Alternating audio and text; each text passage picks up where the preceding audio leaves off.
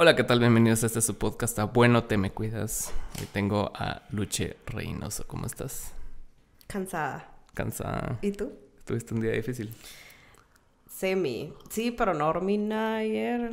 Tengo como un cacho de ansiedad. No, no medicada ni como clínica, pero, pero sí sufro un cacho de, de ansiedad.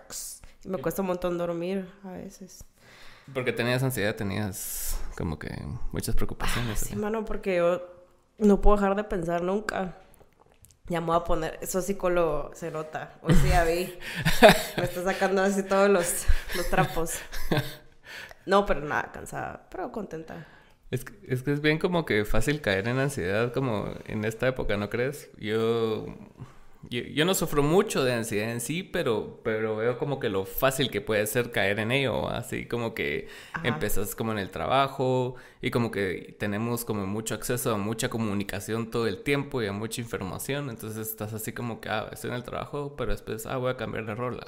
Ah, pero me metí a Twitter. Uh -huh. Ah, pero me metí a Facebook. Entonces como que te vas llenando de información que hasta cierto punto el cuerpo solito así como que, ah, tu madre. Sí, yo creo que ahora todos, todos sufrimos de ansiedad, Ajá. la verdad porque como Cal, como decís, como que el mundo es tan rápido y todo es tan como bombardeo que no sé, no me puedo imaginar a alguien que no tenga ansiedad. Sí, es... es... Preséntense. Quiero saber. Es bien difícil no tenerla y yo, yo considero que un punto en la pandemia, al inicio sobre todo, sí sufrí un cacho de ansiedad por, que uh -huh. va, por, por exceso de información y al mismo tiempo por poca información, entonces solo estabas viendo un montón de gente quejarse ¿va? Y sufriendo y que no sabían qué hacer y que uh -huh. no sé qué, a tal punto que cerré Twitter en ese entonces. Lo cerré así como el 2020, com casi completo hasta, ponete hasta diciembre, lo volví a abrir y fue así como que puta, sí, sí fue necesario en ese entonces. Uh -huh, Hay un montón de mara que conozco que, que cerró Twitter, cabal. Por eso entonces. Sí, la verdad, sí, que cansado es muy cansado, como que siento que es Virgo mantenerse informado, especialmente uh -huh. para algunos de nosotros, como que sí, pues que sí nos importa, como que, wow, me voy a informar y no sé qué. Uh -huh. Pero al rato es tanto y tantas como malas noticias y tanto que hay solo un break. Es que sí, y, y ahorita me estabas contando que, que, te saliste de Twitter, ¿verdad? Ala, pero hace rato. Ni me acuerdo, ¿hace cuánto? ¿Lo cerraste o solo quitaste la aplicación? No, lo cerré así. Wow cerrado el user, se acabó para siempre. Jamás el user se va a regresar. No, qué wea. Es que sí, eso que me estabas contando de como que ser tú muy público versus tener como que feedback de personas que no sabes quiénes son. Sí, es como es que fue, es una situación muy rara, ¿no? Aparte porque pasó cuando yo era pues medio chiquita, digamos, tenía como 23, 24. Uh -huh. eh, cuando empezó como pues no voy a decir que fue un boom, porque tampoco era Andrea Henry, pues, de fama, pero, pero siento que un montón de Mara me empezó a poner coco. Y, y como que no era mi fin, ¿sabes? Yo uh -huh. solo, por eso es que era tan pública, ponía mi nombre, mi apellido, mis fotos, mi cara, donde trabajo, todo, todo porque me seguían mis amigos y mis amigas y mis amigas y ya. Uh -huh. Pero luego se empezó como a agrandar y entonces empezó ajá, me empecé a hacer como muy pública y sí, sí, ya me cayó mal. no, porque ataques anónimos. Sí, está de la verga. Ajá, y, o sea, no, no es como que yo quisiera ser una figura pública, ¿sabes? Uh -huh. Como para decir, va, esto es parte de. Sino como que me estaba sucediendo, pues, a una escala mínima. Pero sí me dio miedo, o sea, era Mara que ya hay un chavo que varias veces me mandó fotos mías en la calle, así como que te vi saliendo no sé dónde, y al, a las semanas te vi no sé dónde. Y yo como, bro... Mano, eso sí está la Paraba, o sea, si me ves, X, pasamos en los mismos lugares, pasa, pues yo no vivo sola en el mundo, pero... No sé, me sentía como bien invadida. Ya lo sentiste así como bien targeteado el rollo. Sí, mano, y Mara que era así como que, ay, es hija de no sé quién, y fotos de mi papá y cosas así. Me sentía no sé, como que, ajá, ya muy, muy invadida en él. ¿Y por qué crees que fue eso? O sea, porque, o sea, no sé, o sea, no, no es como que haya sido antes una figura pública, sino ajá. que simplemente allá adentro te hiciste como que de followers, o sea, ¿qué, ¿qué, fue, ¿qué fue lo que te pegó? Porque caigo mal. sí.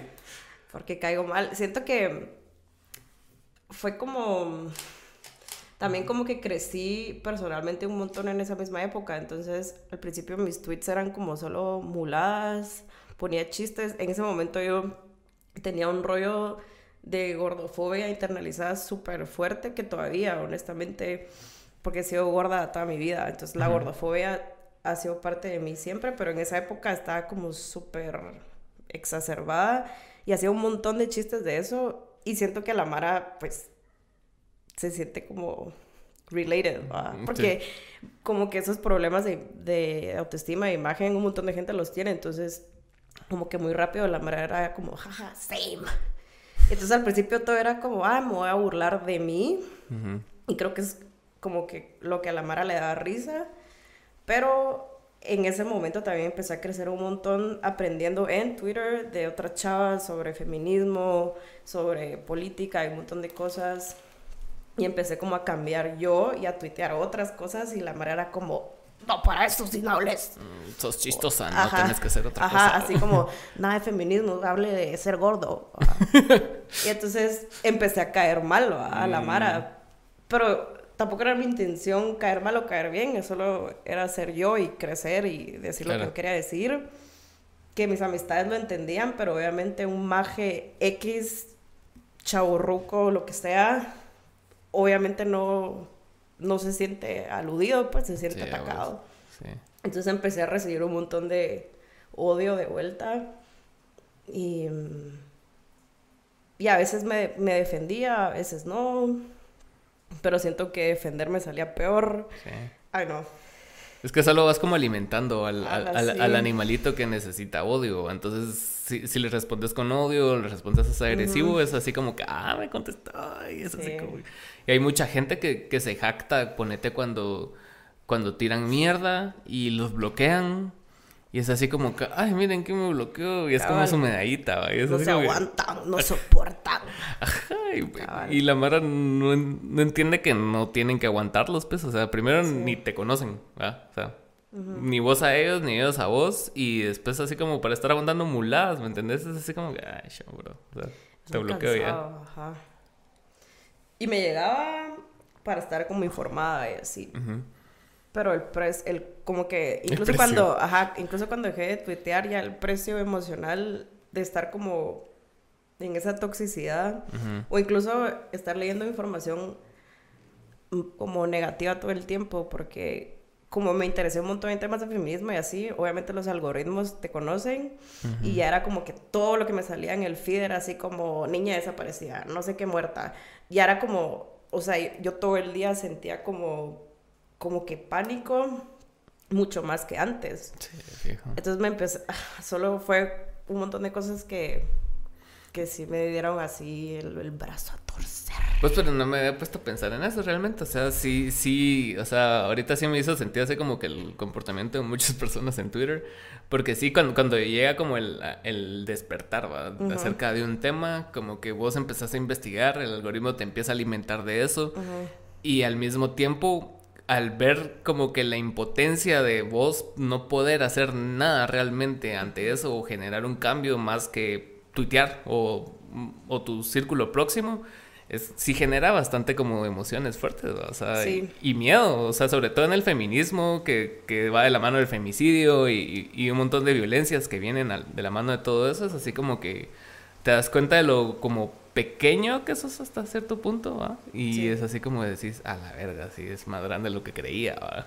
Sí, y, y como que obviamente cuando empezás a investigar sabes que es real, pero no necesariamente lo tenés presente todo el tiempo, pero ya llega un punto donde de verdad, o sea, abría Twitter a las 7 de la mañana y desde ahí ya era un bajón horrible, porque todo era así como Alba Kenneth y no sé qué, y no sé qué, que obviamente es real y no estoy diciendo como que no quiero sí. quiero hacerlo la loca o quiero creer que no existe, pero, pero ya, o sea, te juro que hasta a veces era tanto que me, antes de la ansiedad, antes de dormirme, mi mente empezaba a maquinear y pensaba en eso y me imaginaba así como que, ¿qué pasa si matan a una mi amiga? O sea, ya era como que ya lo tenía demasiado presente porque lo veía todo el tiempo. Entonces, creo que la línea entre estar informada y estar sobreinformada sobreinformada fue bien ligera, pues. De fijo. ¿Y cómo ha sido tu vida desde entonces, desde que cerraste todo? O sea, sí, sí, bajó la ansiedad un cacho y eso. Un poco, pero todavía, todavía la siento. De hecho, se me olvidó que tengo que hablar con mi psicóloga de eso. Vamos a anotar. En recordatorio ahí. Ajá. Em, pero sí, sí me ayudó. Ahora soy más como no thoughts, just vibes. A ver, a ver. Stressful vibes, pues, pero, pero igual. Sí, porque no mucha gente sabe que sos también arquitecta, entonces es otro, otro trabajo demandante de tu vida. Sí, sí, súper demandante, la verdad. ¿Cómo era? Y yo, toda traumada. en silencio, hace cinco minutos del podcast. ¿Y cómo, cómo era como que tu ilusión antes de empezar la carrera versus cómo ha sido mientras te has ido desarrollando? Porque, o sea, más allá del estrés, clientes por la mierda y todo el rollo, o sea, siento yo que tal vez sí han habido momentos que vos digas, a la verga, por eso soy arquitecta. Ah. o no muchos. Mm, es que es difícil responderte porque yo no siento que no tengo mucho conocimiento de mí misma tampoco en algunas cosas. Entonces, me cuesta como entender si me siento bien o mal con algo.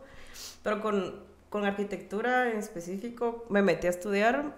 Primero que todo, decidí qué carrera estudiar a los 17 años, ¿va? o sea, no sabes nada de tu vida, no sabes nada de vos.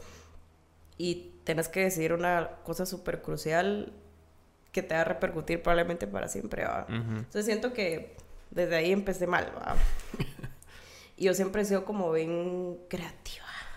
me encantaba así que manualidades, maquetas, arte, no sé qué. Y, y la música también desde ese momento me gustaba un montón. Ya sabía tocar batería y todo, entonces siento que todas esas cosas formaron mi personalidad únicamente, o sea, eso era, eso era mi personalidad. Y entonces pensé, bueno, necesito hacer algo que sea creativo, fijo, tengo que entrar a diseño. Yo obviamente sabía que, bueno, vivo en capitalismo, necesito hacer dinero de esta creatividad. Entonces, era así como, bueno, escojamos entre las carreras de diseño, pero ellas también soy matada. Entonces dije, me voy a meter la más difícil. Entonces me metí a arquitectura. Pues no por demeritar las demás, pero, por ejemplo, arquitectura tiene como este elemento de mate, física, estructuras. Entonces dije, va, está interesante como el reto. Em, y lo hice.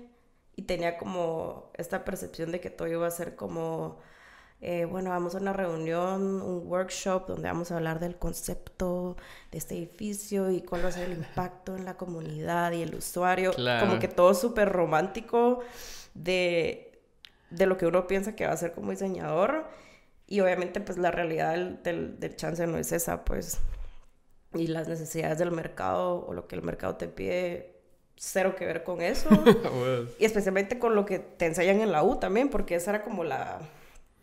El, lo que te vendían en la U, al menos en los primeros años, a mí me encantaba porque todo era así como un proyecto era diseñar una puerta y nos tardábamos semanas en eso y así como el concepto de la puerta, o sea, eran mm, cosas como que te tenías que tripear tanto todo yo me sentía así Nietzsche, la Zaratrusta. Ni siquiera sé si se dice. Disculpame si lo dije mal. Pero ajá, yo como que mi gran trip y luego caer como que a la realidad de las cosas fue bien difícil.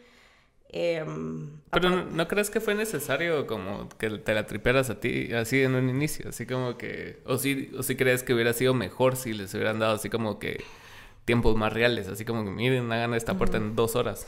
o algo así. no sé, nunca lo he pensado. ¿No? Buena pregunta. No tengo respuesta. Bueno, me gusta eso, no tengo respuesta. Saber.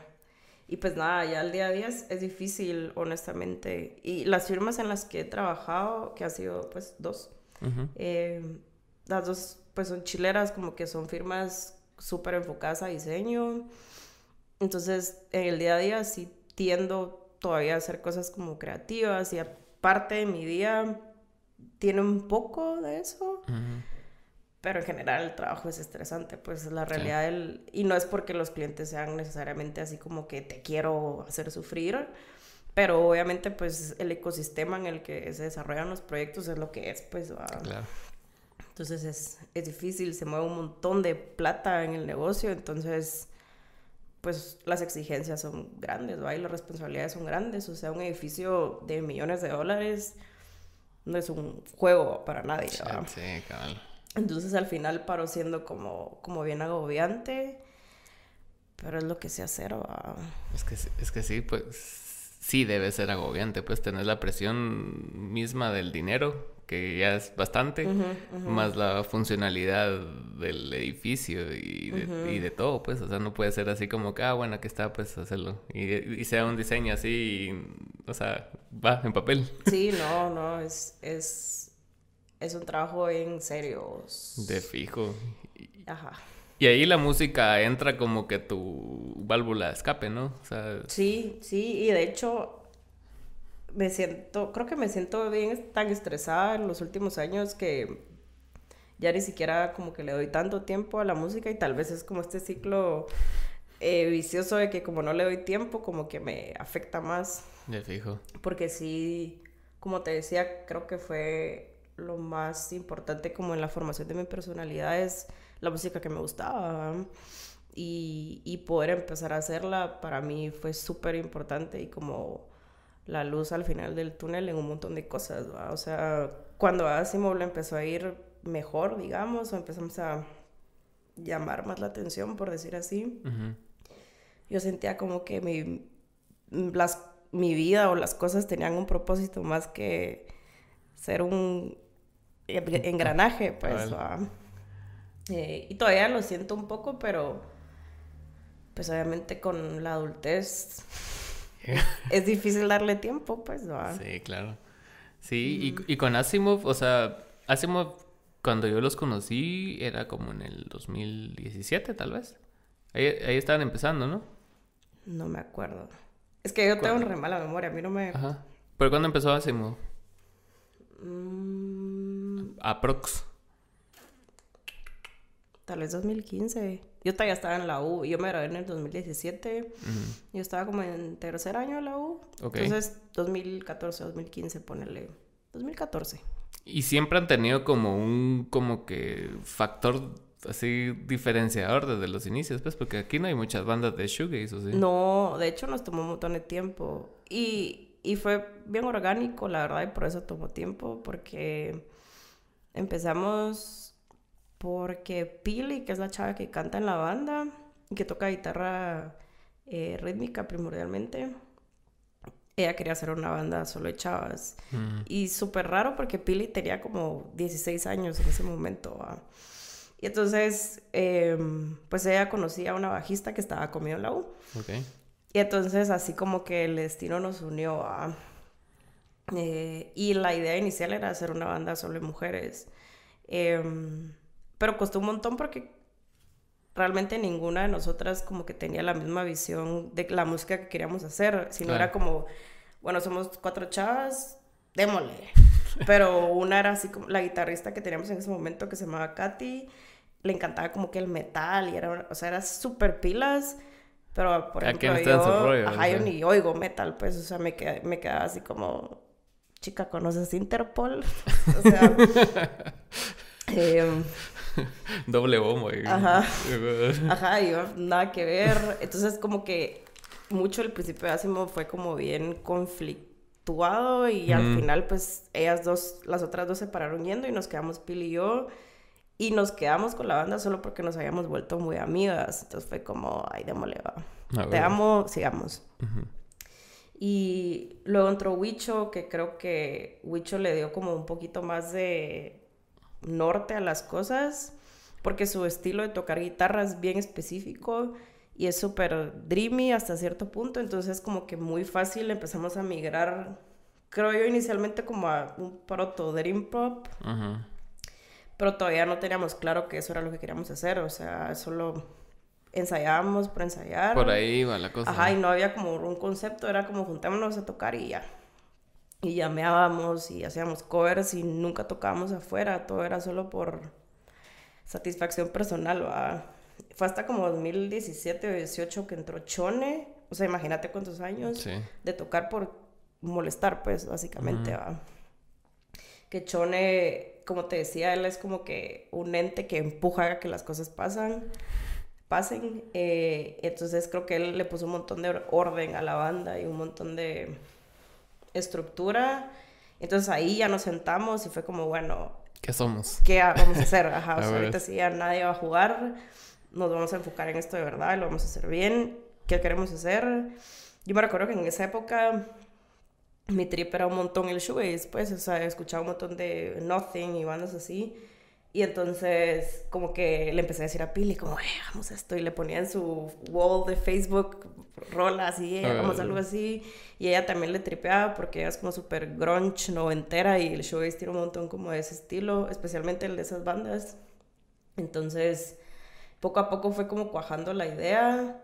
Hasta que un día nos sentamos y lo decidimos. Pero tomó años, va. Sí, Fuimos muy poco serios por mucho tiempo. Es que muy, muy rara la banda que empieza como definido el, el concepto que tiene, ¿no? O sea, sí, o sea, siento yo, pues, porque muchas veces es así como que es como que conoces al bajista o al baterista y se conocen y ven qué influencias tienen juntos y después viene otro y después eventualmente definen eso. Rara la banda que diga, hagamos una banda de tal. Sí, creo que hay dos formas de ser una banda. O sea, una forma como súper orgánica de que somos cuates, chinguemos y poco a poco ver qué sale.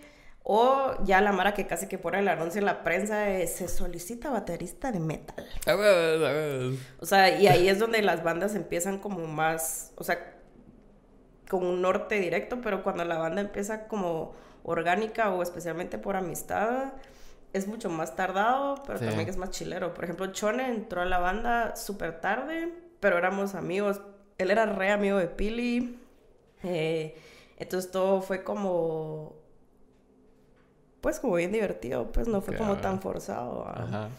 Es que sí, es, es bastante bonito como que el trayecto, y, más cuando te tomas el tiempo de verlo, así como, como ahorita, que vos estás así como que viendo el, recorrido y cómo todo lo que hicieron, seguramente muchos ensayos, muchas chingaderas, muchas cosas, ¿verdad? Y, y lo de agua de la banda es que han tenido como que picos bien altos, ¿verdad? Es así como que desde el principio, casi que, que empezaron a sacar música ya grabada en oficial, digamos, es así como que puta, de una vez así publicados. Fue loco, la verdad. ¿Cómo tomaste todo ese rollo? Mano, yo me sentía Lady Gaga, ¿entendés? Pero creo que mi mamá, mi mamá fue el show de lanzamiento de, del disco. Ah, todo lo que buscamos es desaparecer. El disco salió como tres días antes del show. Y hubo poco tiempo, pues, para que la Mara lo escuchara y se picara, pero igual como habíamos sacado dos singles antes, la Mara, pues, igual estaba interesada. Eh, y ajá, que Furtivo, que fue el primer single, fue un gran socón. Entonces, me recuerdo que mi mamá me decía al final del show, ay, mija, me siento pura la mamá de la Cristina Aguilera. Ah. Porque como que así, yo también, yo me sentía así, pucha, que decía, la rompía de Dios, la arquitectura se acabó. Escribiendo tu carta de renuncia en el show. Eh, pues, pero sí me, sentía, no sé, fue re loco. A pesar de que obviamente no es como fama hacia un nivel grande, sí siento que... reconocimiento, pues. Ajá, se había un reconocimiento especialmente afuera de nuestro círculo, como de la escena directa de la Mara que ya nos había visto tocar, o de cuates y cuates lejanos, que ahí como medio te lo esperas, pues como que... Ajá, ajá. Ya sabes que más o menos les va a interesar a ese grupo. Cabal. Pero ya verlo de Mara, pues como tan lejana, eso sí se siente bien de huevo, porque obviamente no tienen ningún compromiso con vos de decirte qué cool y entonces que te escriba alguien y te diga, mano, tu música. Y no, nos pasó que nos empezaron a escribir de Italia, de México, de Alemania. Un chavo alemán eh, hizo un disco físico del, del, disco y le hizo un cover art. y, o sea, como librito y tradujo las letras del español al alemán y nos lo mandó. Y yo, como, bro, ¿qué, es esto? ¿Me entendés? O sea, como que un montón de experiencias que uno a huevos que nos espera. Eh, ajá, Omar de México que nos escribía un montón. Entonces, eso sí ya se siente bien cool, pues. No que, que tus amistades les guste, no se sienta cool, pero sí hay una diferencia grande, no, sí, sí, sí, es de huevo como romper la burbuja de, tu círculo cercano y que eventualmente llegue como feedback real, pues, o sea, porque... Ajá, ajá, y, y, em, objetivo, pues, exacto, de alguien que no le importa. Ajá, de, de Alemania, o sea... Sí, han pasado cosas virgas y, y cabal el, el single de Furtivo, yo no sé ni cómo como que reventó tanto, honestamente, pero e, esa ha sido, fue el primer sencillo que sacamos, o sea, la primera, primera canción que sacamos. Y así ha sido el pico más alto que hemos tenido. Sí, pues. Ni siquiera sé cómo pasó. Porque... Como para replicarlo, decís vos. No, no, no. Pues solo para entenderlo. Porque pues ahí nosotros, no sé si sabes o te recordás, pero somos una banda que toca poco, la verdad. no es como que toquemos un vergo de shows ni nada. Entonces, tampoco siento que nos hayan conocido mucha Mara fuera de ese círculo pequeño que te decía. Y de la nada como que sacamos el single y a los tres días o cuatro días era como 13 mil oyentes mensuales en Spotify. Y yo como, ¿qué? O sea... Qué loco. Ajá, fue súper loco. Y fue súper loco que la Mara de Spotify como que le puso coco a la canción y nosotros no la mandamos así como para review. Ni siquiera sabíamos que eso se podía hacer. Que para el pitch playlist. Ajá, el pitch y todo. Y nos metieron un montón de playlists y todo. Y o sea, como que Spotify pushó un montón la canción for no reason. Ah, Entonces, no sé, lo virgo es que fue orgánico y que no sabemos cómo pasó. Exacto, exacto. Porque, y creo que eso es lo que siempre hacemos, ¿verdad? No somos una banda como muy pusher. No estamos así metiendo pautas ni diciéndole a la Mara como que compartan. Siempre es como está, y ahí verán si les gusta. Entonces todo lo que nos pasa es bien orgánico y eso se siente bien Virgo y, y, creo que no vamos a cambiar como que esa dinámica de pase lo que tenga que pasar. Es que hasta cierto punto, o sea, yo siento, porque nosotros también no pautamos, pautamos tal vez más eventos que videos y música. Pero de ahí la música y todo, siento yo que cuando pautas es como que estás maquillando un poco el proceso, porque a la larga igual sí estás viendo las estadísticas reales versus las pautadas y sí es una diferencia bastante más grande, pues. Y, y a la larga no tiene el mismo impacto que algo orgánico, ¿ah? o sea... Sí. Porque, y lo ves en un video, ponete, hay videos que tienen así 30 mil, 50 mil views y 100 likes. Ajá, o sea, no es que a la madre le gustó, pues es que como que lo pushaste. Lo vieron porque el YouTube te lo puso en la cara, pues, pero así como le pasó a ustedes, esas cosas casi no pasan, ¿va? O sea, que sea, que Spotify diga, ah, puta, esto está talega, pues, y, y lo voy a pushar porque sí. O sea, no es así como que, ah, porque conozco a Luche y Luche es mi cuata, Siento que se fue a la verga solito, pues. Fue súper cool, la verdad. Furtivo for life. Furtivo for life. Cabal. Pero sí está. Y, y en ese caso, mi pregunta siguiente es así como o sea, tomaron, ¿cómo tomaron ustedes el éxito y ese éxito y si no les afectó hasta cierto punto a la manera así como de expectativas de los siguientes? Así como que, ah, ya tuvimos un sencillo con X cantidad de plays, el siguiente tiene que ser más grande o simplemente siguieron haciendo música y fue así como que, ah, sacamos música porque nos llega ya. Pues yo creo que nos, nos impactó como en broma. O sea, te voy a poner un ejemplo. Por ejemplo Choni un día me dijo algo así como, ni me hable porque yo ya soy una estrella roja. a ver. Y como que nos molestábamos a veces con eso, decíamos como que, ala, que chilero lo que nos está pasando. Pero tampoco creo yo que teníamos como expectativas de que pasara cada rato, que nos íbamos a mm. volver famosos. Creo que siempre fue como bien realista de, tal vez esto fue como medio chiripa. O sea, sabemos que la canción le metimos como que un montón de trabajo y un montón de amor y que es por algo, pero tampoco esperábamos que ahora... Todo se fuera a la verga, siempre. Y, y ahí, ese, e, ese disco pues fue lo primero que hicimos grabado en toda nuestra vida, los cuatro. Entonces, más que preocupados de, de la Mara que lo iba a escuchar, estábamos preocupados de aprender a hacer un disco, pues de aprender a grabar yo ni siquiera tocaba con metrónomo nunca y me costó un montón aprender a grabar en estudio. Eh, o sea, todo el proceso fue súper agobiante porque éramos unos patojos haciéndolo por primera vez. Sí, Entonces, más que todo, la preocupación era terminar el disco, tener algo que enseñar. No era así como que vamos a enseñar algo súper virgo. Vamos a cambiar el mundo hoy. Y vamos a cambiar el mundo, sino era como, bueno, esto es lo mejor que podemos hacer y ya. Em, tal vez lo único que subió para nosotros es como la barra de la calidad de cosas que queremos sacar. O sea, por ejemplo, ya enero, que, que es el single que sacamos este año, sí, ya como que le metimos eh, pues mucho más de producción, o sea, de grabación, de mezcla, de máster. el, video, el, como el video de, de, Instagram, ¿va? el video de Spotify, o sea, a todo le metimos un poco más, tanto de presupuesto como de cabeza, porque lo que sí sabemos es que no queremos como que bajar de nivel, pues ahorita lo que hay que hacer es hacer mejores cosas. Claro. Pero no hay expectativas de, pues de nada, la verdad, aparte de... Sí, pues, pero sí, sí es importante como que ir subiendo el, nivel del, producto que estás haciendo, porque a la larga eso es lo que importa, pues. O sea, todo lo demás es como que secundario hasta cierto punto si la calidad y vos no estás contenta con lo que estás haciendo. Porque si vas a sacar una rola donde vos sabes, donde la estuviste va a cagar o lo que sea, o el feeling de la rola no estaban los cuatro como debían estar, se siente, pues. Y el público a la larga lo siente al, final. Y también otra cosa que, que me llegaba a vos de, tu persona pública era ah, tu, tu, ¿cómo se llama? Tu playlist quincenal. ¿Todavía lo seguís haciendo? ¿O también se fue con...?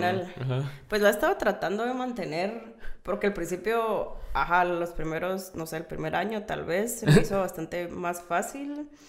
Em, porque ahí tenía, ya llevaba como seis años en mi trabajo. Entonces tenía como una estabilidad bien grande donde como que mentalmente, a pesar de que estaba estresada, porque trabajar es estresante. Ya tenías tu rutina, digamos. Tenía mi rutina, entonces como que metía el tiempo de oír música nueva súper fácil en mi rutina. Pero pues en los últimos años cambié, pues el último año cambié de trabajo y yo soy una persona súper estable. O sea, a mí un cambio me cuesta un huevo. Así. Ah, un huevo, o sea, yo como lo mismo todos los días, o sea, yo soy así súper metódica, entonces ese cambio me costó un montón, mano, yo lloraba todos los días, o sea, fue súper difícil por un montón de tiempo y me desestabilizó un montón y entonces dejé de, dejé la Bendy quincenal así medio olvidada porque como que toda mi energía y toda mi atención iba a, estabilizarme. Ahorita estoy como un poquito más estable y algunos meses la he hecho, otros no, ahorita no la hice. Pero sí la quiero mantenerme porque me obliga a mí, digamos, a mantenerme al tanto y eso es lo que quiero, como que siempre estar oyendo música nueva, siempre estar buscando, eh, saber en lo que anda la chavista. Todos los patojos. No, pero sí, a mí me gusta un montón oír música nueva y, la, y entonces la hago para mí y entonces solo la empecé a compartir porque me pareció como bueno, sí, ya la hice X, démosle, va. Em, entonces sí la quiero mantener porque quiero oír más música, ¿me entiendes? No quiero dejar ese hábito y, y, y porque ahora que ya estoy entrando como en mi adultez en serio, me doy cuenta de por qué la mara, como que cuando es joven tiene su personalidad súper marcada y todo es como tan grande y el coming of age, ¿va? Y luego te vuelves adulto y todo es bien difícil y te como estandarizas un montón porque no te queda más que eso trabajar y callarte, ¿va? Entonces, como que me rehuso a que eso me pase, ¿me entiendes? Yo necesito estar conectada con la música que se está haciendo hoy. Para mí es, no soy un vegetal que solo trabaja y duerme, pues, sino soy parte del mundo y estoy viviendo en tiempo real. Y mucha Mara, ponete, yo, ya tengo 34 y hay Mara que tiene mi edad y o un poquito más y, ya se sienten como señores así, puta, 50, mano. Y es así como que, ah, no, esto sí era música y así como Linkin Park, mano. O sea, ya se, ya se murió, ¿me entendés? Y, no tiene nada malo que tengas así tus gustos bien marcados de alguna época de tu vida, porque todos los tenemos, ¿me entendés? Pero no quiere decir que la música murió ahí, así en el 2002, ¿va? O sea, Sí, sí, eso es lo que no quiero que me pase. No quiero ser así, My Chemical Romance es lo único bueno que hay. No, ¿me entendés? Quiero seguir explorando y también porque como tengo una banda, para mí es importante como entender qué es lo que está pasando para no repetir nuestra música. Creo que todas las canciones que hemos hecho son bastante diferentes entre sí y eso es lo que yo personalmente valoro sobre todo lo demás de Asimo. Entonces, para eso necesito oír más música. Pues. Exacto. O sea, copiar a The Cure 500 veces, eso no, no lo puedo hacer. Entonces, sí, sí son talea de Cure, la verdad. Ah. Mi banda favorita. ¿Es tu banda favorita de Cure? Sí. Hace poco fue el cumpleaños de Robert Smith, así que feliz cumpleaños. Saludos a Robert Smith. Eh. tío Roberto. Muy talega esa banda, la verdad. Sí, ajá. Entonces la vendí quincenal nada, la quiero mucho y la necesito en mi vida porque es parte de, de las pocas cosas que todavía como que tengo de mi personalidad, pues, ah, que no he perdido porque ahora tengo que trabajar, dormir, comer y ya. Y te sentís muy alienada, o sea... Cacho. Sí. Más cuando no oigo música, es que, ah, o sea, ahorita que lo estaba escuchando me siento así como no sé nada. Aparte, como me salí de Twitter, como te decía, no me entero de mucho. Eh, Facebook ni lo miro, lo tengo, pero no lo miro. Y TikTok, pues lo veo, pero mi algoritmo es súper gringo. Entonces, em, como que, ajá, me siento súper separada de todo. Y la vendí quincenal, sí es como un... Como tu ancla. Un ancla, sí, sí, sí. Sí, la vendí quincenal en Spotify. La vendí quincenal. Pero sí es... Eh, eh, ahorita mencionaste un par de cosas que me llamaron mucho la atención. El, el hecho de que no puedas como que... Como que cambiar tan luego. Es como que... Y en general es bastante difícil, ¿verdad? Es poca la mara que, que no que no se casa con las cosas, ¿va? es así como que vas a comer comida china y sabes el platillo que querés del restaurante que querés, ¿va? Y, y, es raro que digas, ah, voy a escoger algo del menú, y así como que dices, no, ni verga. Pero a la hora de cambios así como más circunstanciales, como al principio que estábamos hablando de que te de que pasaste a ser así como que de chistosa a más feminista, o sea, ¿esos, esos cambios también te cuestan o es más orgánico ahí? No, ese sí me costó también. Sí. Ajá, es que yo soy, bueno, yo soy súper, voy a meter a la astrología, pero yo soy súper como tierra, ¿sabes? Como que para mí yo necesito estar como muy anclada a las cosas y me aferro a todo. O sea, eso es re mal de mi personalidad, pero la realidad como que a mí me cuesta mucho cambiar. Ajá. Y entonces incluso ese cambio, que fue bien interesante y también fue por la música, que como que la escena musical obviamente está súper adyacente a escenas pues como políticas o a movimientos, a grupos eh, que pues que quieren hablar de diferentes cosas, feminismo, veganismo, etcétera, anarquía. Y, y toda esa Mara pues estaba cerca de mí todo el tiempo, me hice amiga de muchas de estas personas y entonces inevitablemente empecé a aprender de ellas. Pero, pero muchas cosas me costó mucho como que asimilarlas. Ahora ya me da pena, pues ahora me quedo así como que a la gran que, que cuadrada era o que, que de derecha, mija. Se pasó de, de chicamarro, etcétera, pues. Pero pero sí me costó entenderlo. Creo que hubo un momento donde entendí una cosa y todo me hizo clic, pero la transición fue bien difícil, honestamente. Y me acuerdo que un montón de maras era así como que se burlaba de mí y todo, era así como que esta pendeja. Es que hay cosas que tenés bien interiorizadas y, no, te das cuenta porque creciste con ello, es normal, la chingadera de tus cuates y todo. Y después cuando alguien te dice, no, mira, eso, eso es violencia o eso es tal cosa, vos decís, no, hombre. Y después lo pensás y después, sí, va.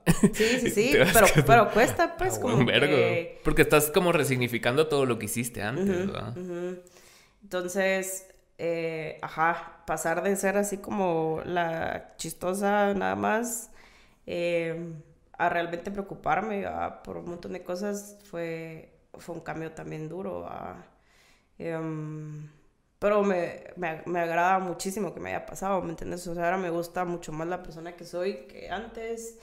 Y ya ni siquiera, por eso dejé de burlarme de mí misma en Twitter, por ejemplo, porque yo ya sentía como que, ah, esta persona que estoy ahorita sí está paz de huevo, pues como que ya no me sentía mal conmigo, sino ese crecimiento me ayudó un montón también como que en lo personal, y fue por la música también.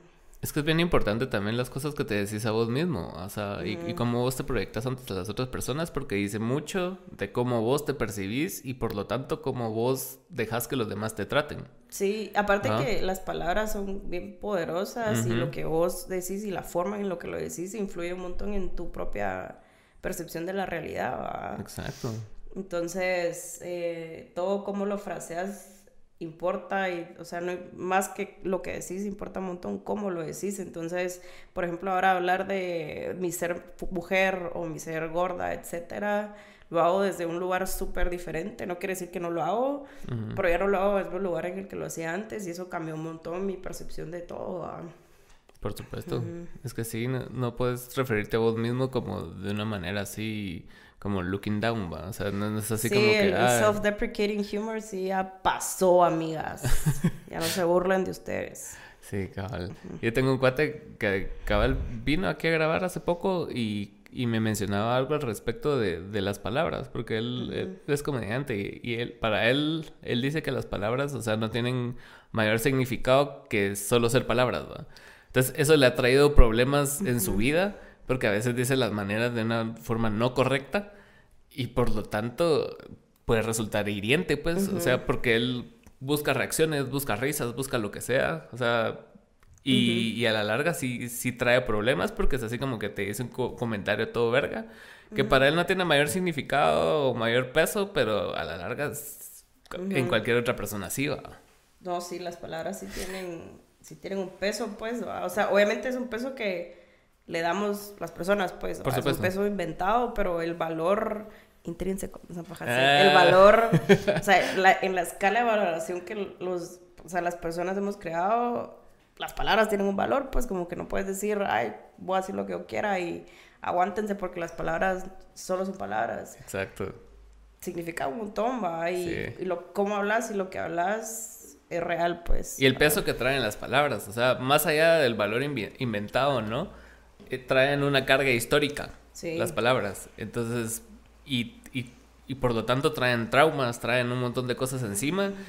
Y es como los nombres, ¿verdad? O sea, así como si te llamas como tu papá y tu papá se llama como tu abuelo y así se va todo, la, escala es así como si, trae, si traes un peso encima generacional y familiar que, o sea, no te lo quitas jamás, pues. Exacto. es que sí, sí y, y, me sorprendió mucho cuando él, cuando él me dijo eso de que las palabras solo eran palabras porque era así como eh, no es no es del todo cierto, ¿me entendés? Sí, y a mí lo que no me llega de esto, creo yo, así con todo respeto a esta persona, pues va, pero que es quitarte la responsabilidad a vos de lo que tú estás haciendo, ¿va? O sea, es como yo la tiré la, el pijazo, el pijazo pero ustedes son los que no lo soportan. o sea, es, realmente es quitarte la responsabilidad de tus acciones, tus palabras también son tus acciones, honestamente. Y, y yo sí creo un montón en, en que tenemos que responsabilizarnos de lo que sale de nuestra boca, pues que incluso si tu intención no era mala, pero lastimaste a alguien o heriste a alguien o, ofendiste a alguien, tenés que dar la cara por eso, pues, y, pues. entender y, tratar de cambiar las palabras. Si hacen daño. Si hacen daño. Sí, ¡Qué fuerte! Sí, sí. ¿Y vos cómo ves eso del, siento que hay mucho debate también en eso del, del de la comedia, del stand-up y todo ese rollo, O sea... Ay, no, me odio los comediantes, la verdad, no dan risa. No te No, risa, no, digo de aquí, sino que en general. En general no me dan risa por dos cosas. Primero, porque yo siento que yo soy bien chistosa, neta. Entonces yo me, me doy risa un montón y ahí alguien dice Yo tengo la barra alta. Ajá, yo me quedo como... No, no, risa. O sea, como que yo me divierto un, montón sola, la verdad. Entonces no me da tanta risa Tromara. Perdón. y... Um, Fuertes palabras ahí de lucha. Ajá, bien subida. Con razón cae malo. Con razón la cancelan de Twitter. Pero lo segundo es que... Ajá, siento que siempre son super edgy y los chistes los buscan así como para generar una reacción y siempre la reacción más grande que puedan y creo que un montón, un montón de comediantes todavía están como en esta lógica de, de pues, de usar los chistes como en contra de minorías o súper ofensivos para hacérselos, ay, la libertad de expresión y no sé qué. Bueno, no es chistoso, pues como que aquí todo, la idea es que todos avancemos como personas, sociedad, no quiere decir que no sepan hacer chistes, pues, pero otra vez la responsabilidad es real, aunque seas un comediante.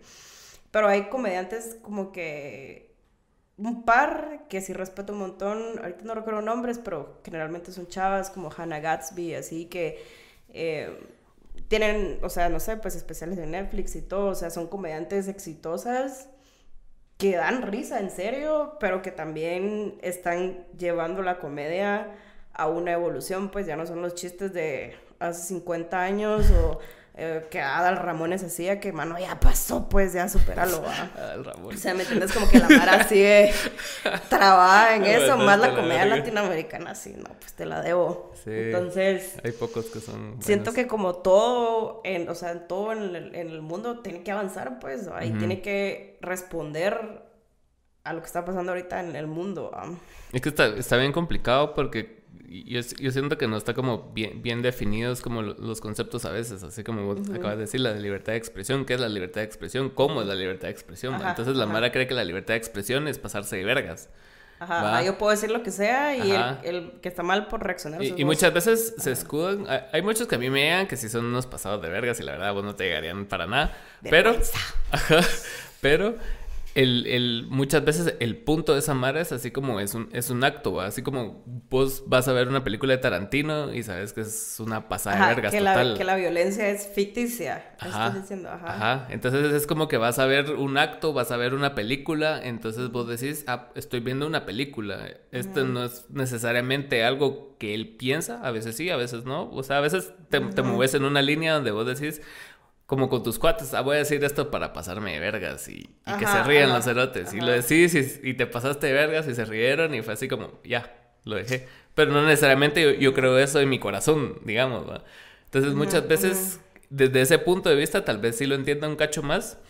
Porque a veces sí dicen cosas que vos decís, ah, la verga, ese cerote. Como la polémica ahorita de Chris Rock, o sea, sí, hizo el chiste más mild que pudo haber hecho acerca de, de, de Jada pero, o sea, o sea, fue un mal momento para Will Smith, el cerote reaccionó, pero causó debate en las personas, así como que sí, es que los comediantes siempre se andan pasando de vergas y esperan que las personas no reaccionen, pero la Mara siempre les anda reaccionando, pues, o sea, eso que hizo Will Smith sí pasa en la vida real, o sea, hay Mara que les da verga, que les tira fichas o... Va, no tienen que estar aguantando la tirada de mierda. Entonces, en ese punto de vista que es un acto, tal vez lo entienda más, pero retomando el tema de las palabras, o sea, muchas veces las palabras no solo son palabras, muchas veces sí es algo interiorizado que tenés. ¿va? Sí, es que aparte, yo no, sé, pues, yo no sé qué tanto impacto cultural tienen los comediantes, la verdad, pero creo que más o menos bastante, pues, o sea, y, no estoy diciendo que tengas una responsabilidad social, ¿va? pero... Hay muchos que caen en eso, así como que se ponen bien preachy, que la verga, y... pero... Ah, pero sí tienes una responsabilidad sobre tus palabras, al menos, ¿va? Y. Mm, ay, no sé, es que no sé si se puede tomar como sátira acá, lo que tú dices, como voy a hacer un chiste sobre esto porque yo no creo en eso, pero me voy a burlar. ajá, ajá.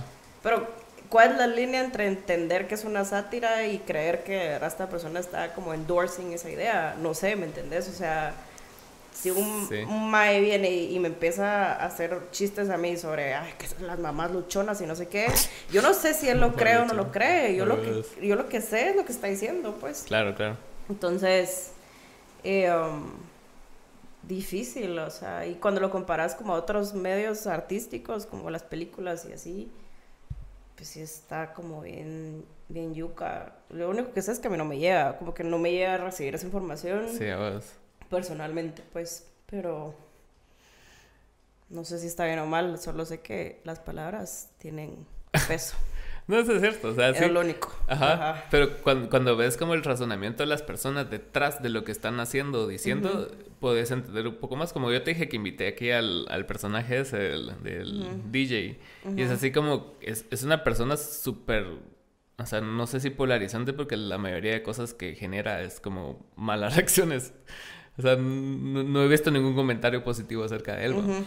Pero eh, a veces, o sea, hay, hay algo detrás de esa persona que lo hace así. Y muchas veces es así como, en él específicamente, lo que yo logré determinar era como que le gusta la atención y no le importa qué atención genera, ¿va? Entonces, en ese punto, para él todo vale. Entonces, en, en, los, en las reglas de cada quien están así bien dispersas y la escala de valores es bien dispersa también, ¿va? Entonces es como que hasta dónde estás dispuesto vos a, llegar con tal de recibir lo que querés. En este caso atención, en otros casos fama, ¿va? Entonces es bien complicado. Yuca.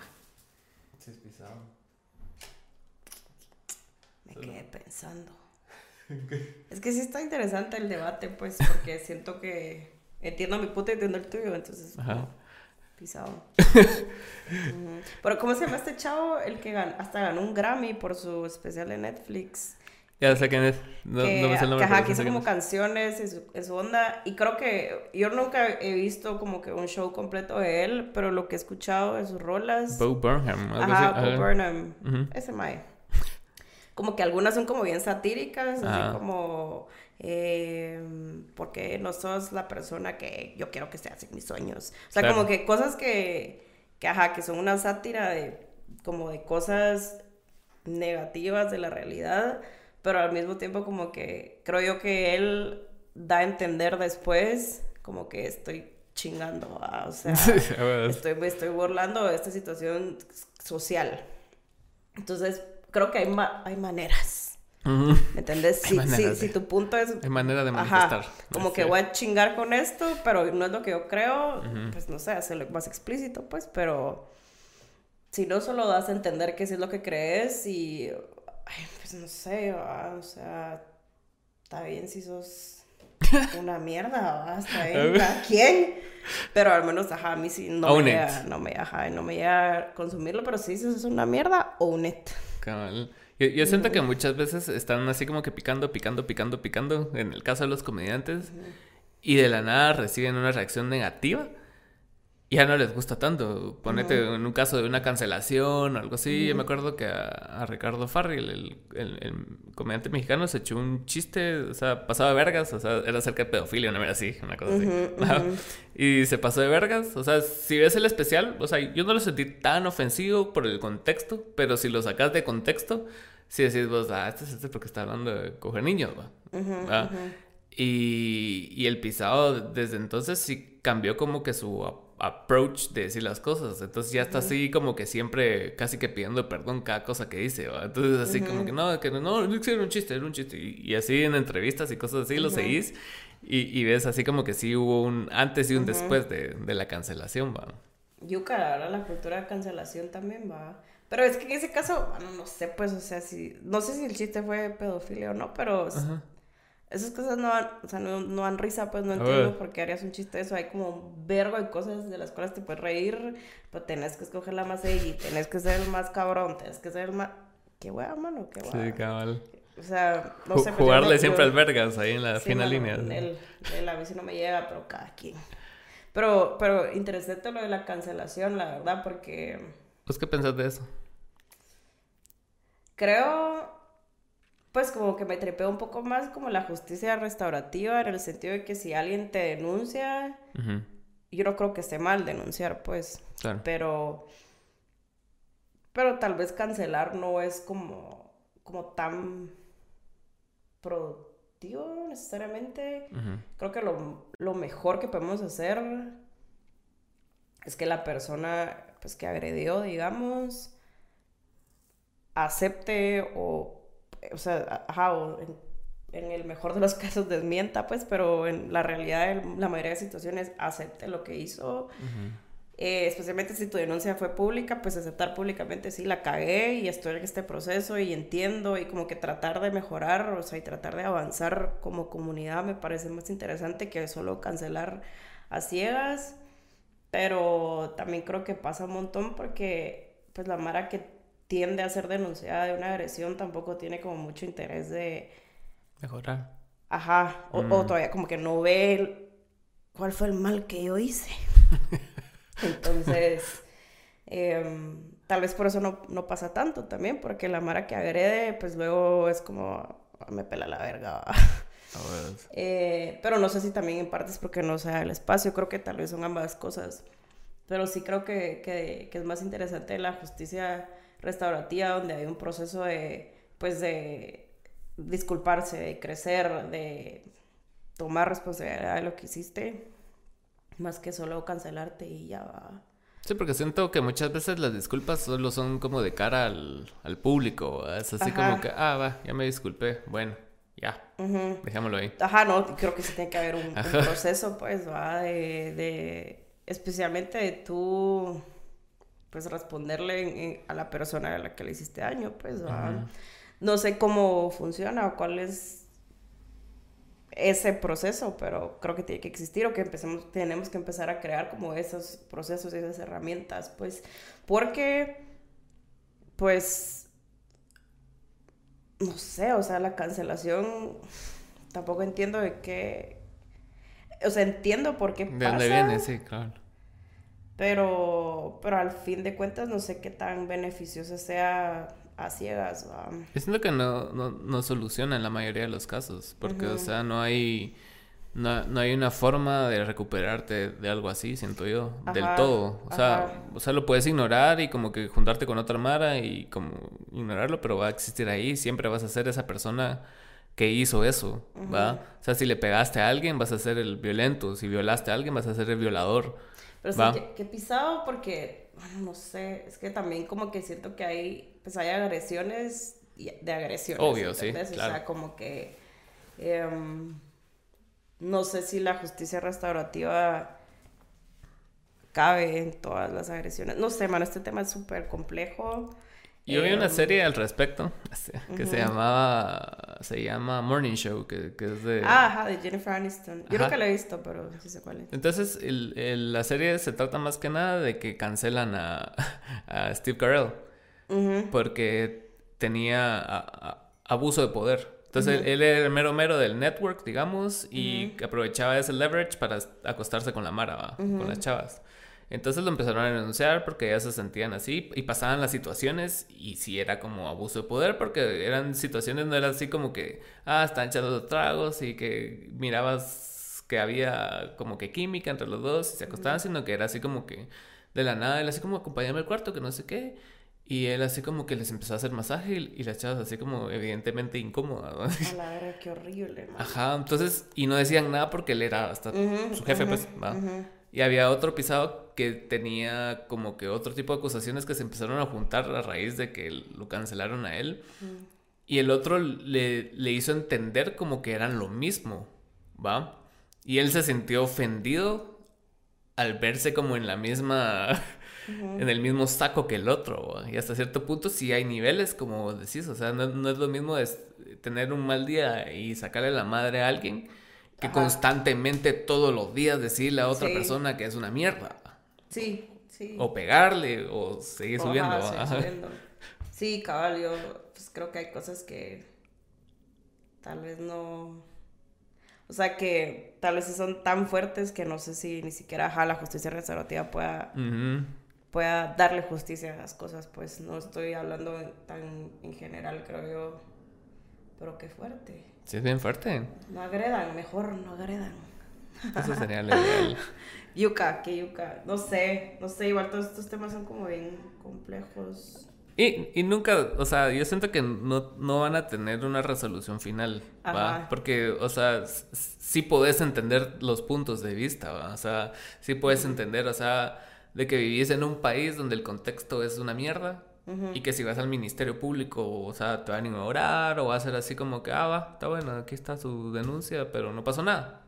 y muchas personas han muerto por eso de sí, que no han hecho mí me pasó, cabal, me pasó, yo denuncié a un chavo em, porque me estaba extorsionando literalmente y, y, o sea, llegaba a mi lugar de trabajo y, y cosas así o sea, lo tenía en cámaras y todo, y la o sea, el Ministerio Público casi como no hay pruebas de que él te quiera hacer algo, entonces, sorry, Wow. Entonces, fijo, ajá, como que las autoridades no te ayudan, nadie te ayuda, nadie te cree.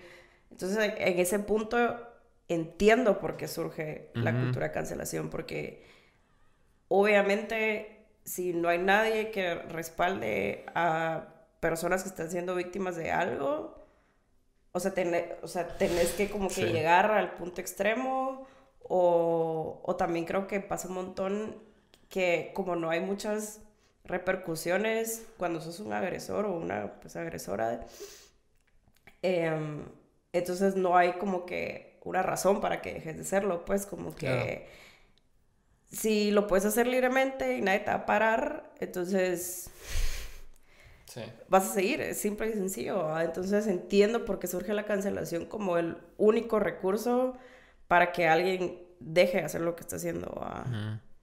Que sea el mejor, no sé, pero definitivamente tiene sentido, pues, porque... Pues es una respuesta, es, una reacción. Ajá. Si, a los, si los agresores no tienen ninguna repercusión ni en su trabajo ni nada, o sea, si sos un músico y todo el mundo sabe que sos un agresor, pero te siguen invitando a todos los shows, siguen oyendo tu música, eh, seguís cobrando streams, seguís todo, o sea, ¿qué te importa si no te afecta en nada lo que estás haciendo? creo que en ese punto se entiende. ¿Y ha, ha, habido alguna cancelación que vos digas que sí, que sí ha repercutido hasta ese punto? Yo siento que no. O sea, ponete, Chris Brown sigue teniendo ah, pero Chris Brown 50 millones de plays. o sea, creo que, que sí, pero mm, creo que con Mara como tan, tan famosa, es como que ya no, no es real. Ah, porque siento que a un montón de gente, pues al final le pela, es como que, ay, le pegó a no sé quién, X, normal, así somos los hombres. Pero qué buena rola esa. Ajá, qué buena rola esa. o sea, hay Mara que de verdad solo le pela, pero creo que en círculos más chiquitos, o cuando ha pasado aquí en Guate, sí ha sido como, como que más repercutorio, como se diga. Pero ajá, cuando pasa con alguien tan famoso que, o sea, tenés un reach de 100 millones de personas, o yo qué sé, a un montón de gente le va a pelar, ¿va? Sí. Entonces, raro, yo no entiendo por qué la Mara, ajá, como que nadie, nadie le hizo nada a Chris Brown. Y encima todo que fue con Rihanna, que Rihanna es así como la reina del universo. ¿va? Cabal. Pero, y ahí te das cuenta, cuando ni siquiera las mujeres más poderosas del mundo se pueden librar de que les pase o se pueden librar de que no haya justicia, de que no haya consecuencias, ¿qué puede esperar una persona normal? Igual pasó con Kim Kardashian, que, o sea, Kanye está súper como que acosador con ella. Y, o sea, ni siquiera una mujer con todo el dinero y todo el poder y toda la influencia e importancia del mundo puede se puede librar de tener un novio abusador, violador, acosador. O sea, imagínate cuál, la realidad cuál es, Entonces ahí es donde digo, la cultura de cancelación no es la mejor necesariamente, pero... Por lo menos hace algo, te queda? Hace bulla. ajá, ¿qué te queda más que hacer bulla? Sí, sí, la verdad sí. Sí, desde ese punto de vista sí, sí, lo entiendo bastante, la verdad. Porque sí es, sí es bastante fuerte, o sea, como que el, deterioro es como que por eso nacen las guerrillas, ¿me entiendes? Porque ya te está chingando tanto el Estado que te está puta oprimiendo sí, o sea, tanto. Tenés que, reaccionar. Pues, respiro, pues, necesitas algo de alguna manera que, que cause ruido. A mí lo que me cae mal es cuando empiezan así como que a, comparar, ¿va? Así, como que, ay, murieron dos mujeres. Ah, pero ayer murió un hombre en no sé dónde, ¿me entendés? Ah, encima de todo eso es una gran mamá porque es descontextualizar, ¿entendés? Como que, ajá, la Mara no entiende que, va, los hombres también los violan, pero en gran mayoría son otros hombres. Sí, nadie está diciendo los hombres también los matan, pero son otros hombres. Y generalmente las razones de asesinato en hombres es como más como otro tipo de violencia, eh, no necesariamente como sexual o, o, de pareja, digamos, eh, intrafamiliar, sino es como por crímenes o cosas así. Entonces, o sea, la razón de la violencia no es la misma. Son bien pocos los casos como los de Johnny Depp, digamos. o sea, sí pasa, obviamente, pero no es sistémico, pues, como que la realidad sistémica es otra, pero la mara es como que, ay, no, es que los hombres también los matan, sí, entre ustedes, bro. Mm, hay, hay, una escena bien fuerte de esta serie de narcos, no sé si has visto narcos. Ay, no, no, es que no me gusta ver cosas violentas porque es lo que te digo, yo me maltripeo, ah, yo sí. En, en esta última temporada de Narcos México sale, sale un personaje que es un policía, un policía en Tijuana. Entonces él, él vio que secuestraron a una chava y la mataron. Entonces el pisado se obsesionó tanto con eso que empezó a, a ir a hay una parte en Tijuana, en, la serie, donde es una fábrica solo de mujeres. Entonces esperan todas juntas el transporte y se van a la verga, pero de ahí, o sea, alguien llega en un carro y se las lleva y se las llevan a otro lado. Entonces el pisado empezó a perseguir, empezó a controlar a las mujeres, empezó a, hacer preguntas, así como miren y puta, y y María, y no, es que María se fue con no sé quién en un carro dorado, entonces él empezó a perseguir al cerote del carro dorado, hasta que lo alcanzó en algún punto de la serie y lo logró eliminar. Y al día siguiente amanece y 13 cuerpos más. Y según él, le había resuelto el problema. Entonces es, así como que puta, e, e, e, es, una realidad que sí está bien polarizada en cuanto a quién afecta. Sí. Es como cuando está, cuando está empezando el COVID, o sea, como que decía la Mara, no, pero la Mara se muere, mata accidentes de carro, o sea, pero, o sea, lo que importa ahorita es esta enfermedad nueva que no sabemos cómo controlar, ¿verdad? Sí, y, ajá, y eso también está súper descontextualizado porque obviamente afecta más como a comunidades con menos acceso a, o sea, mascarillas, mm. a gel, a medicina, a doctores, o sea, la palabra era como que, ay, hombre, pero mi tío le dio y no se murió. Sí, pero porque tu realidad es súper diferente. tío vive en zona 15. Entonces, ajá, entonces es la cosa, como que la Mara ve estadísticas de todo, de muertes y todo, y ajá, otra vez regresando al tema, si es estadísticas de muertes, fijo, los hombres los asesinan más, pero tenés que entender cómo es, detrás cómo es, ajá, y esa es la realidad sistémica, no solo la data, pues. Um... Sí, pues. Es que también los números sin contexto son bien peligrosos, ¿no? ¿Sentís? re, Un vergo, porque es así como que ves los números y decís, a huevos, aquí está. Pero, o sea, si, si, no te tomas el tiempo de investigar, de ver cómo funciona, de, o sea, de eso, esa violencia sistémica que también afecta, ponete a, las razas en Estados Unidos, donde, o sea, los afroamericanos, o sea, tienen todo un sistema que los oprime. o sea, ya, ya sea queriendo o no, pero es un sistema al final que todo funciona en contra de ellos. Entonces cuando ellos vienen y alzan la voz es así como, no, hombre, pero a los blancos también los matan. O sea, o sea no, no estamos hablando de quién, a quién matan más, no estamos hablando de números, estamos hablando de, de cómo funcionan las cosas. Cabal, cabal. Está bien. Nada que agregar. Está bien denso, ¿eh? Está bien denso. Y que eso que no teníamos nada que hablar. Fíjate que al principio, en, los primeros podcasts, así como en los primeros 15, 20, así, un vergo. Eh, sí, sí era así como más entrevista el rollo. Después como que empecé a ver así como que sí sí podía como más... Más plática. Ajá, porque al final eso es un podcast, ¿no? si, no es temático, o sea, porque Mara que a, mí me tripea mucho escuchar así algunos podcasts temáticos. A mí también. Pero qué pisado, o sea, qué pisado tener así como un tema siempre. ¿verdad?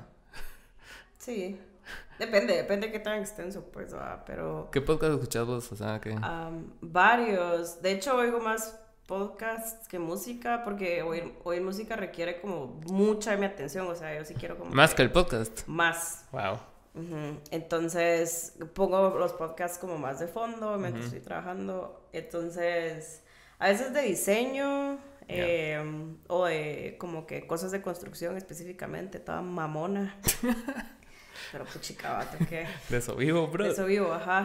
Em, de ahí de música también, así como que hay varios de pues que exploran como las canciones más icónicas de los 90, así era así como ah, Wannabe, la historia de Wannabe, cosas así de música, pero como más como histórico, digamos, eh, o de cultura pop musical. Em, y también de astrología, astrología también me Esos son buenos los de astrología. Me eché un par cuando vino una chica que hacía tarot. ¿Tú qué signos sos? Yo soy cáncer. ¡Oh! ¡Qué cute! Pero qué manipulador, amigo. Está bien. Yo soy Tauro, mi cumpleaños es en dos semanas, así que ahí me... ¿Cuándo? ¿Qué fecha? El 9. Wow. ¿Qué sentís? Así es. Tristeza. no, hombre, no, a mí sí me emociona un montón mi cumpleaños, la verdad. Como que sí me llega... Tú estás bien joven, ¿no? ¿Cuántos años tenés? Como 26. 28. Ay, no, yo sentí que ya me, se me fue la vida. Sí. Sí, es que siento que después de cumplir 25, como que sí, es una baja. Más que yo entré a la pandemia como de 26, ponerle, o 25. Mm. No sé, ni siquiera sé cuánto, 26 tal vez.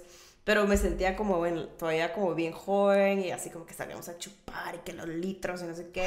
Como que tenía un montón de energía para trabajar, salir, dormir poco y seguir trabajando y tener la banda y tener redes tener la bendy, ¿sabes? Como que tenía un montón de energía y luego cayó la pandemia y ahorita que vamos, pues, o sea, existe, pero vamos como un poco más normalizados. Como que siento que salí de adulta, pues entré como que siendo medio patoja y salí siendo una... Entraste en la cápsula del tiempo. ¿eh? Vegetal, ajá. Como que así me robó años importantes, ¿me entendés? Donde como que lo último de mis mid-20s. Sí, a huevos. Allá pasar a ser casi treintona, pues como que yo sé que la edad es un constructo social nada más. Pero Ah, la verdad, sí. Pega, pues. y, y, a visto, sí, sí, está pisado porque... Sí pega, es- ajá. Y aparte como el proceso de readaptación de convivir con personas, porque sí es bastante, no sé si Ala, a, si a vos te afecta.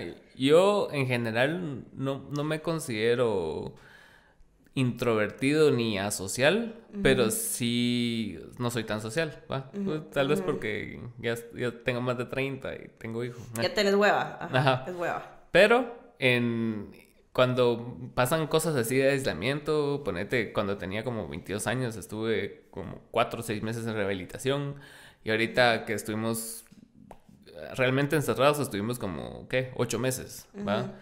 O sea, cuando empezás a convivir con Mara, sí, sí se siente así como extraño, como que, como que la Mara te habla y vos como que no estás tan presente porque sentís así como que, ah, no sé, es extraño, no, no- no sé cómo explicarlo ni siquiera en palabras, pero sí, ahorita estamos como en ese proceso de, readaptación tal vez. Acá mucha Mara, si, Sí. si vas a centros comerciales, le dale pito pues, pero es así. Pues para mí es, raro porque yo sí soy como bien extrovertida, la verdad. Sí, Ok, ajá, showera, honestamente. me... Entonces, ajá, no me cuesta como que estar socializando, la verdad. Em, Pero no dañó tu como Pero más que showerismo.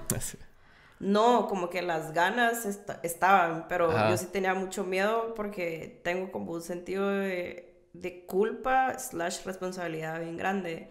Entonces como que decía, bueno, si yo me enfermo y sin querer enfermo a alguien más que es vulnerable y pasa algo, me voy a sentir súper, o sea, no voy a poder vivir con esa culpa. Porque, ajá, mi sentido de la culpa es muy grande, ¿va? Entonces... ¿Vos qué pisado eso? Hace poco estaba viendo algo al respecto. Hace poco estaba viendo algo, algo al respecto. Eh, es un paréntesis a lo que vas a terminar de decir. Pero con, con esto, con esto de la pandemia y con antes de la pandemia era así como el calentamiento global y todas esas cosas que sí, que sí son reales, no estamos diciendo que no. Pero, Antes esa era la moda.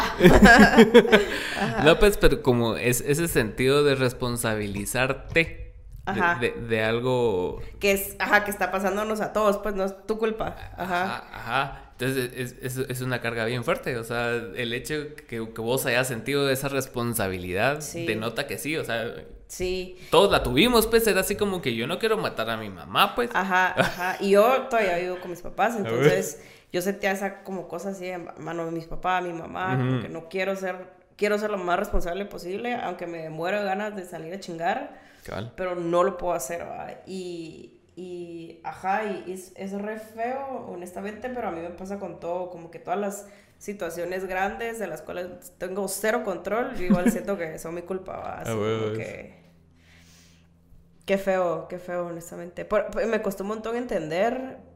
Al final me enfermé y Ujú. se enfermó toda mi casa. No sé si fui yo quien llevó el virus, pero al final todos nos enfermamos y pues afortunadamente todos en mi casa salimos de eso pues bien. Eh, entonces como que mi gran miedo, y fue como a los dos años de que empezó, o sea, hace poco. Entonces, mi gran miedo como que va, por fin Lo dejaste a un Hasta lado. ahí se- Dos años ajá. después. pero hasta ahí como que la culpa se me fue cuando ya pasó y dije, Ajá. bueno, o sea, ni siquiera sé si fui yo y pues yo hice lo más que pude. Como que hasta ese momento lo entendí, pero pasé los dos años súper asustada y culpándome por, ajá, o sea, estornudada un día y era como ya, ya la cagué. Qué mierda. Cuesta un montón entender que no está todo bajo tu control, pues, y que Nada lo único está que, bajo tu ajá, nada. Y que lo que, en, especialmente en la pandemia, lo más que puedes hacer es cuidarte hasta donde te dé, pues, Exacto. y, y obviamente las como posibilidades de cada quien de cuidarse son bien diversas. Yo afortunadamente trabajé home office casi que siempre. Claro. Eh, por un rato sí regresé a la oficina, pero no fue tanto. Em, y pues como que no tenía necesidad de salir a la calle más que a chingar, entonces no lo hacía. Pero pues obviamente, nada, pisado cuidarse, pues hasta así. Sí, es que Ajá. Ponete, yo, yo me pongo a pensar a veces así como la mara que ves en los semáforos o que tienen que vender helados y toda esa mierda. O sea, y, y, me acuerdo que al, al, inicio, es que también aparte de esa responsabilidad que todos sentíamos, estaba esa mierda de echarle la culpa a la Mara de algo. Ah, las que miren cómo se hacinan, bro, porque no les cae otra, pues. ajá. Sí, ajá, hay un barco de sol todo el día, te tienes que bajar la mascarilla en algún punto. Ajá, ajá. Entonces, eh, eh, esa, esa mierda son las que son como que bastante peligrosas porque la Mara sí solo toma la responsabilidad. Ah, no, yo me cuidé vos. Y yo uso mascarilla todo el día, me echo alcohol 500 veces al día y... Pero cabal, eso es otra realidad, pues. Ajá, la Mara tiene que ir en camioneta con un montón de otra gente porque no tienen carro como vos. Pues. Y ahorita regresé a la oficina y es un ambiente donde estamos suficientemente separados. También ya, ya la obsesión con la pandemia ya bajó un vergo, entonces como que a veces la Mara es así como que más, más fresca al respecto. Pero, o sea, no deja de ser así como que ponete a veces ya tenés la mascarilla más de 10 minutos y ya sientes asfixiante, pues. Imagínate tenerla tres horas bajo el sol, tu madre, o sea, eso no es real. ¿Qué mierda? ¿Qué mierda fue eso? Es que loco vivirlo. Y ajá, mano, me costó un montón, la verdad. Yo sí. O sea, y no me veía, pero así ni con mi novio ni nada. Yo era así como, bueno, no porque hay COVID. y entonces, ajá, un sentido así de culpa súper feo. Y eso sí me afectó, la verdad. Sí, Que cuando cada vez que hacía algo me sentía súper culpable, me tenía un montón de miedo. Me gasté cualquier cantidad de pisto en hacerme pruebas porque o sea, cada vez que hacías algo te hacías prueba. Ajá, cada vez que hacía algo, cada vez que sentía como medio raro. Eh, entonces, ajá, mucho frikiti. Pero sí soy re extrovertida, entonces sí me costó, la verdad. Y, y, soy bien como touchy, como que yo soy así ah, abrazadora y que, ajá, entonces me costó un montón eh, no poder saludar a la Mara y todo. O sea, sí, tayuca. Sí, estuvo pesado. Sí, y, y más con le sumas a eso como la ignorancia que teníamos, ¿no? Ajá. Ajá. Entonces, así, a veces miras atrás y dices, ah, qué imbéciles. Pero ah, no sabíamos. Era, re real en ese momento. O veo, ¿sabes? Ah, ¿no te acordás cuando una mascarilla costaba como 100 pesos o algo sí. así?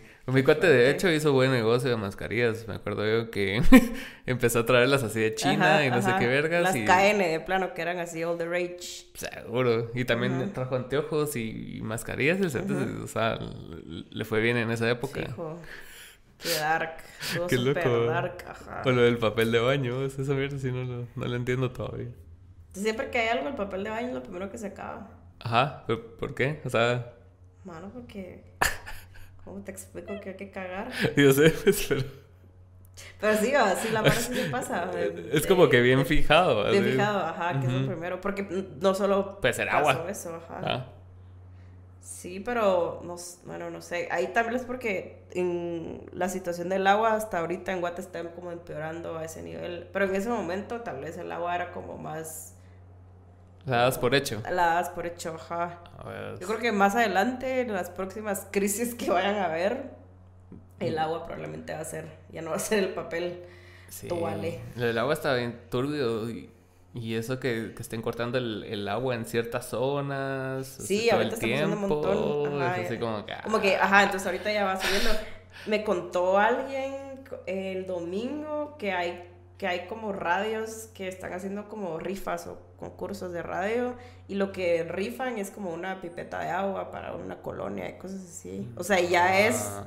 así como poco a poco vas viendo que se vuelve, se está volviendo como una preocupación bien real a ese nivel que ya, ¿me entendés? Pero me caga que ponete que, que se sabe, pero no se hace nada así real. Pero eso es con todo. Pues, Por eso te digo, o sea, ajá, como que todas las problemáticas no... Mientras hay alguien que se beneficia, alguien como muy top.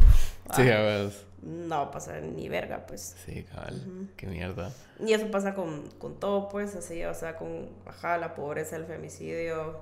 Todo es porque a alguien le beneficia, te prometo. Ah. Sí, seguramente. Si no... Si no ahí estuviéramos. Se acabaría todo. ¿Y qué pensás de que Elon Musk compró Twitter? Neta, no sé. O sea, sí sabía que pasó, pero... ¿Sientes que aporta algo o simplemente va a ser igual? Yo creo que sí lo va a cambiar, porque se me es psicótico. sí, en verdad. Ajá. yo siento que no puede ser alguien con tanto dinero y poder y, y no ser psicótico. No, no, ajá. Tienes que ser un psicópata. Sí, sí requiere como que una condición preexistente de sociopatía para llegar a eso, fijo. Porque, o sea, ya, ya ese nivel de, de, de, pisto ya no es que sos cabrón, ya es que como que te pasaste un montón de mara por debajo para lograrlo. Estás explotando niños en otro estás lado. explotando a alguien, pues, o sea, niños, lo que sea, estás explotando para llegar ahí. Entonces, fijo, ya esa cantidad de pisto, ese men, no sé qué va a hacer con Twitter, pero no va a ser la paz mundial, pues. Sí, es bien complicado y hoy estaba hablando con una cuata al respecto y cabal, yo le dije a ella así como que qué harías para, con tanto dinero, ¿qué comprarías? ¿Cuál sería tu compra innecesaria?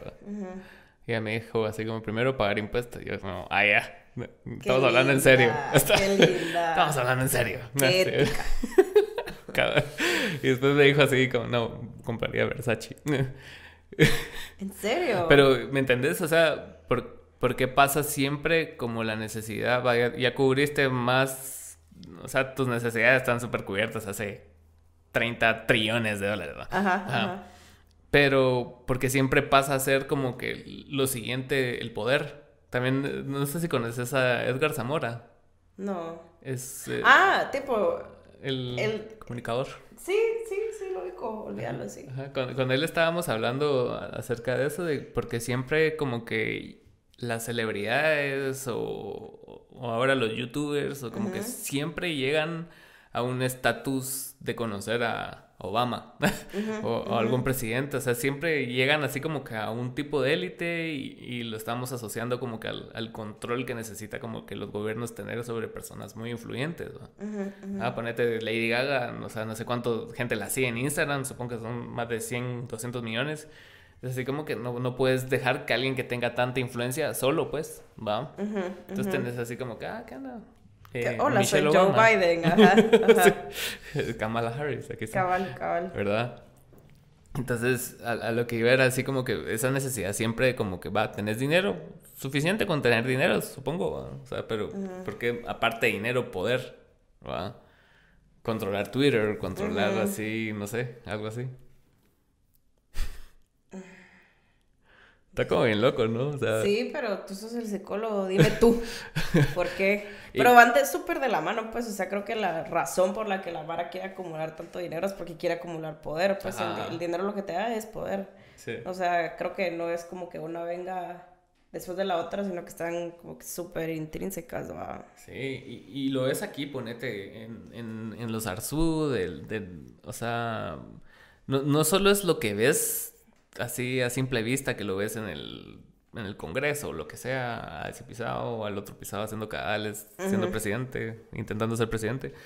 Pero, o sea, es el poder más allá de lo que no es. O sea, las constructoras eh, son dueños también de empresas de entretenimiento. O sea, hasta dónde se extiende ese, sí. esas ramas, esos brazos. O sea, supongo, no sé. O sea, es, es como bien, te hace sentir bien pequeño. Eso somos, la verdad. Insignificantes. No somos ni verga. No. No somos ni verga. Este es, ese es el mensaje de este podcast hoy. No eres ni verga. Pero qué bueno que viniste y qué bueno que te apuntaste. Pensé que no, que no iba a suceder cuando, cuando, te escribí, no sé. ¿Pero por qué? No sé. O sea, simplemente es así como que te, te invité porque, o sea... Ajá. ¿Va? Y después me contestaste y fue así como que, ah, cool. Pero no sé. Yo siempre me apunto a todo, mano. ¿Sí? pues yo soy regalada, extrovertida, entonces cualquier cosa, cualquier mulada, me apunto. ¿Y a veces está en podcast? Mm, no, no. No. Ah, no. Solo en la radio, porque pongo por Asimo, a veces nos invitaban antes, em, pero no. No sé qué tantos podcasts hay en Guate, y menos donde yo sea como un factor de interés, va. No sé. Hay un chingo de podcast, Sí, pues, pero, ajá, pero como que dirigidos como a Mara, así como, pues como yo, no creo que haya tanto, no sé. Yo, yo tengo como que esta imagen de los podcasts, así que es como que chavos con micrófono hablando muladas. O sea, no, no estoy diciendo tú, pues, pero ya sabes, como que. Sí. Ya sabes, el. Quítele el micrófono. Ah. Entonces, no, no, nunca. Pero está un chilero, gracias, la verdad. Yo pensé que no íbamos a tener nada que hablar, por eso te dije, no sé ni por qué me estás invitando, porque no tengo nada que decir. Pero estuvo, Es, un ejercicio bien de vos, así como que sacar conversación a Mara que tal vez no hablas tanto. Ajá, o sea, yo nunca, pues nunca te hablo, pues, solo te conozco lejos, entonces sí me quedé como, tal vez va a ser súper incómodo, pero estuvo fresh. Qué bueno que viniste. ¿cómo, ¿Cómo te pueden seguir ahora que no sos? En ningún lado. Ah, Gracias. Sigan Asimov. Solo, ajá, solo oigan Asimov y no me sigan en ningún lado, por favor. bueno, gracias. Bye. Bye.